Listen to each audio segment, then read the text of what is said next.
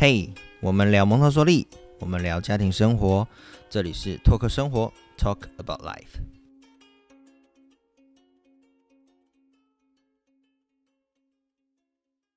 Hello，大家好，我是 Michael，欢迎来到拓克生活。我们今天呢，基本上又邀请到我们的常态来宾 Tony 爸爸，然后来跟我们聊聊他最近碰到孩子的一些故事。对我今天呢，想要来分享一下，是我一些。身边的朋友，尤其是在孩子的一个做事效率上面的问题，就是这么严肃讲到效率，就对，讲到效率可能太太过 over 了啦。但是其实 想讲的就是说，孩子其实孩子其实他有一些时候是会让你觉得说。呃，你可能要考他，或者是你可能很长长辈会跟他讲说，你过来我我考你，或者你过来我怎么样？那在无形中，他似乎对考试或者是对呃被测验而产生了一种恐惧感的这样子的这样子的状况。今天这个题目呢，其实也是我先前有遇到一些问题，然后被 Michael 指正出来的。说 指正，讨论讨论。对对，然后被他被他说，你这个做法只会让孩子讨厌学习而已。对，因为我那时候的做法是这样，就是 因为我这边有在使用一些市售的市售的教具，然后就用有用一个，它里面是就是一些 b u r p e 的字卡，那。我的做法就是说，哎，叫儿子过来说，哎，你来，你看这个是什么？这个是什么？然后，Michael 又跟我直接跟我说，你这个很显然就是看得出你要考他，那难怪你儿子不甩你就直接跑走。那完了之后你就很生气，就叫你过来，然后他就更觉得说这是在剥夺他。玩的时间，对，所以在这样的状况下面，其实我相信大多数的家长或者是有些长辈，有的时候都会发生，都会有类似无意识的行为，就是说。哎，你过来，我考你；你过来，我考你。然后长辈很常很常玩这样的事情。对，然后你答错之后，然后孩子答错，有跟讲说：“啊，你去学校这个不行啊，你要再加油什么 什么。”这个不会。对，怎么这个不会？哈，怎么这个这个学到哪里去？老师都教什么？很像这个东西，呃，是大家常常做的事情。但是以蒙特梭利的角度，或者是以 Michael 你这边的角度，你怎么看这整个事件？好，我我我会分享一件事情，就是我们成人很喜欢考小孩。那这样的考来自于我们的学习背景也好，或者是来自于我们想跟小孩有一些互动也好。那最简单就是问他问题嘛。所以其实像我们家小鬼的阿公阿妈也会很常会问他说：“哎，奶记那个什么什么东西怎么说？什么什么东西的英文怎么说？或者说什么东西的英文的不要讲英文了，说这个东西怎么拼？”对，那其实你看孩子的表情，你就会知道说他们是抗拒的，可能他也觉得你烦不烦呐？我在学校自己在在做这个东西，你突然考我这个东西干嘛？但呃，我我觉得要看成人啦，成人你自己能不能知道有没有自觉到说，其实你很有一点无聊，就是你你你今天在做事情，你同理哦，有一个大人突然考考你说，呃啊，假设好了，你是生产的 PM，OK。然后他突然考你说：“哎，生产 PM 的流程是什么？背给我听。”你会觉得，你会觉得说关你屁事啊？对不对？这这这种东西是你不需要考我吧？那我觉得一样，回到一件事情，孩子也会觉得烦。那我觉得这是第第一个模式啦。第一个想跟大家分享，就是不要这样子，不要这样子搞小孩，或者不要这样考小孩。那再来是我觉得可以讲到一件事情，就是呃，我们成人都会有所谓的比较，呃，我会觉得是叫做功利主义也好。或者是叫做效率思维也好，就是我们会很强调效能、效率这些东西，所以我们当然会希望看到孩子身上这些成果能够展现出来。但是我觉得有时候，就像刚刚我们之前可能有分享的，很多孩子最终的这样子的学习成果叫做水到渠成，他前置能力预备好之后，这些东西就会展现出来。所以我觉得有时候你在跟孩子玩字卡的时候，你的心态不一样，你的玩的方式就会不一样。你拿字卡给他，如果你是告诉他说 “b 啊爸爸有 b b b 爸有 b”，你若这样的方式跟他讲，他是不是就知道说哦，你是在呃跟他讲这张字卡的名称，你是在跟他分享这个名称这个声音？但如果你是考他说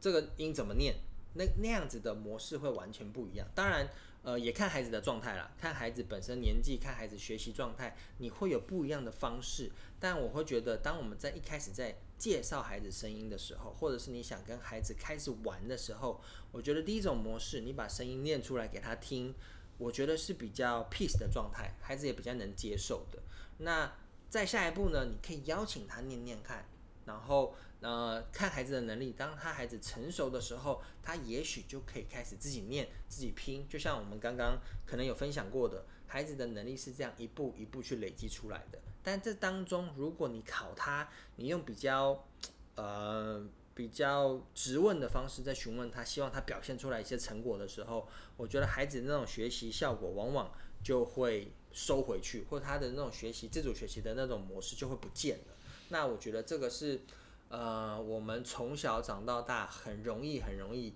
我们自己很容易会展现出来一种模式。对，尤其在这个部分，我也想想回回应一下，因为先前我这个方式就是 被 跟麦克讨论完之后，他就跟我说，哎，其实可以试试看，就是不要让他觉得，不要让他觉得说你要考他或什么，就于是我就换了一个角度，我就直接跟他说，我跟你一起。所以一开始都是我念，然后久着久久而久之就变成，哎，他他会开始开口了，他会开始跟我一起念，一起数，然后开始照你的，我数一他就数一，我念波他就念波，然后我们就一个一个跟着他一起念，一直念去，然后我会觉得的确很花时间。真的很花时间，非常花时间。对对，然后这个事情就就我就想到说，哎，其实有很多很多家长会觉得说，哎，这个时候是不是觉得，嗯，这个时间很奇妙？你又想要跟孩子一起相处，可是你又觉得这样的行为很花时间。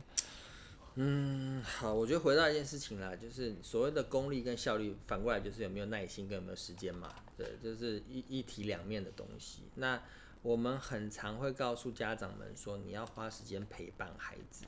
那尤其是尤其是我们这样子的模式，你会希望让孩子不断的去听到声音，不断的去从成人身上再去学习，而不是用考的方式，而不是用压迫的方式。所以我觉得。呃，回到一件事情啦，还是要看成人有没有时间陪孩子，我觉得这个很关键。那不用多，我觉得每一天你可能有个十分钟、十五分钟，你真的是静下心来，你念故事也好，然后或者是念一小段的、一小段的那种短语的东西都好。可是如果你可能是用解音的方式念给他听，譬如说你讲说 b 啊爸爸爸。今天要去钓鱼，一段话，可是你拼给他听，不啊爸，不啊爸，今今得言天，你用这样的模式带着孩子，慢慢慢慢的开始，就像刚刚 Tony 说的，孩子的能力也许他认识个五六成，你每一次都拼给他听，每一次都拼给他听，他开始慢慢念，慢慢念，他的那样子的学习成果就会从六成七成到最后最后他可以自己念，所以我们很常说一件事情，就是或者是有家长问过我们说。我们小时候也不是在蒙氏环境长大的，我们也还是长大了。那为什么我现在小孩要送到蒙氏环境，或者是说，为什么我们现在的小孩要用这么样呃高刚的方式好了，或者是说让我们成人这么累的方式去陪着他学习？那我觉得啦，看一件事情，你想要孩子，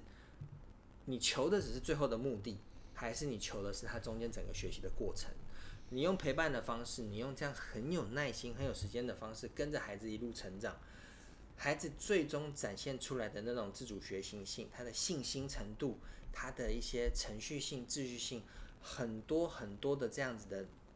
自主内在的能力是会展现出来的。可是如果你是用高压的方式，当然也许最后结果一样。可是就好像我们我们分享的嘛，你。从小到大都是被逼迫这样子去强压的教学出来的、考试出来的学生，进了大学之后就跟疯了一样，因为你的自主学习的 能力是没有的。对，那你很长都是自觉到的时候都已经大三大四了，然后呃考研究所的时候再来一次，再再拼一次，然后上研究所哦，然后再混一次。我我会觉得你反观回来，你希望你的孩子是这样的吗？还是你希望你的孩子在学习的历程当中，他是真的很享受？然后同步的，你也可以去享受你们亲子之间的相处的这样的时光。所以我觉得我们很大的一个理念是，我们希望我们推出来的任何的呃，不管是课程也好，或者是产品也好，我们最终的目的是能去创造美好的亲子时光。那这样的东西会需要成人们投入足够的时间，你要去陪伴，而且你要先去了解孩子去怎么学习的。对，尤其这个事情，我自己最近就是转念了，就是 转了许多念。真的，你转很多念。我真的转了很多念。然后我最近我儿子在学校就是学时钟。嗯。那学时钟之后，呃，我这我这边没有要，我没有要叶配或者要推什么蒙特梭利的教具，只是我觉得蒙特梭利里面有一些工具很不错，像是蒙特梭利有一个时钟，它是外面会放珠珠嘛。嗯。然后不同颜色的珠珠，小朋友就会先去数珠珠，去认识五十、十五、二十嘛。嗯。那完了之后，第二件事情就是那个教具上面的分针是一种颜色。嗯。然后也就是说，分针可能是红色，那但是它刚刚说的五十、十五这些分也是红字，所以红色的针指向红字。对。然后时针是一二三四到十二，是黑色的针指向黑色的字，所以。我就做了一个用图画纸画，然后里面的那个我没有珠珠嘛，我珠珠我就是用画短线跟长线，然后我就跟他一起数，然后之后红色的针指到红色的字，然后说好这是几分。那因为他在学校这件事情卡很久，卡到学校老师就放学的时候跑出来跟我说，呃，那个爸爸就是小朋友他作业班上同学都做完了，他没有做完，这个带回家继续补做，然后回家大概花了四十分钟，因为前面前面是在讲解这个钟怎么用，所以逻辑跟原对，所以我就开始就叫他拼，先拼是把那个黑针，例如说七点，就是把。七黑针指到七，然后红针指到十二。好，那接下来出题目，然后叫他先拼起来，之后再画到学校的习字本上。哦，很很快速的完成了。对，这个我觉得，哎，这个其实应该也是蛮符合蒙氏教育的一些精神和理念。可以这么说，应该是说回到一件事情啦，时间其实它就是你每天生活在经历的事情。所以我们怎么在蒙氏环境了，我们怎么带时间一样。我们从孩子的作息开始，所以你会让他知道说早上进来你做什么事情，你要让他知道说时间代表的背后的意义是什么，他在学习的时候才会有感有觉。你突然要给他一个时钟，说老实话，对他来说那就是我们后天去创造出来的符号的东西，所以他会很难去理解。所以你会我们啦，我们会先从孩子的日常作息开始，让他知道说时间的先后顺序，什么是之前，什么是之后，什么是现在。然后每一段时间过后，你要做什么东西？上午，然后吃饭，然后下午，各个这样子的我们所谓的日程排出来，让孩子知道时间的概念是什么。那刚刚 Tony 举例是认识时钟嘛，一样，我们会从已知的东西去建构。为什么用一点一点的去数，让他知道说一代表的就是一个量的概念。然后呢，一样透过红色对红色，黑色对黑色，让他对于这样子抽象性的东西，可是会有一个系统性的呃解读方式也好。然后他慢慢的透过从一开始的那个每日的时序，到认识钟面它的功能，然后最后他才能去知道说时间代表的意义是什么。那其实这就是循序渐进，然后从孩子理解的方式出发，去认识一个新的东西。好，谢谢今天 Tony 的分享，那也希望我们今天的讨论呢，对你可能会有一些些帮助。那希望大家持续关注我们的粉丝团 “Talk Talk 生活 Talk About Life，然后我们会持续分享很多呃爸爸育儿路上或者说父母育儿路上碰到的一些故事，然后带出一些小小的观念跟大家做分享。我们下次见喽，拜拜，拜拜。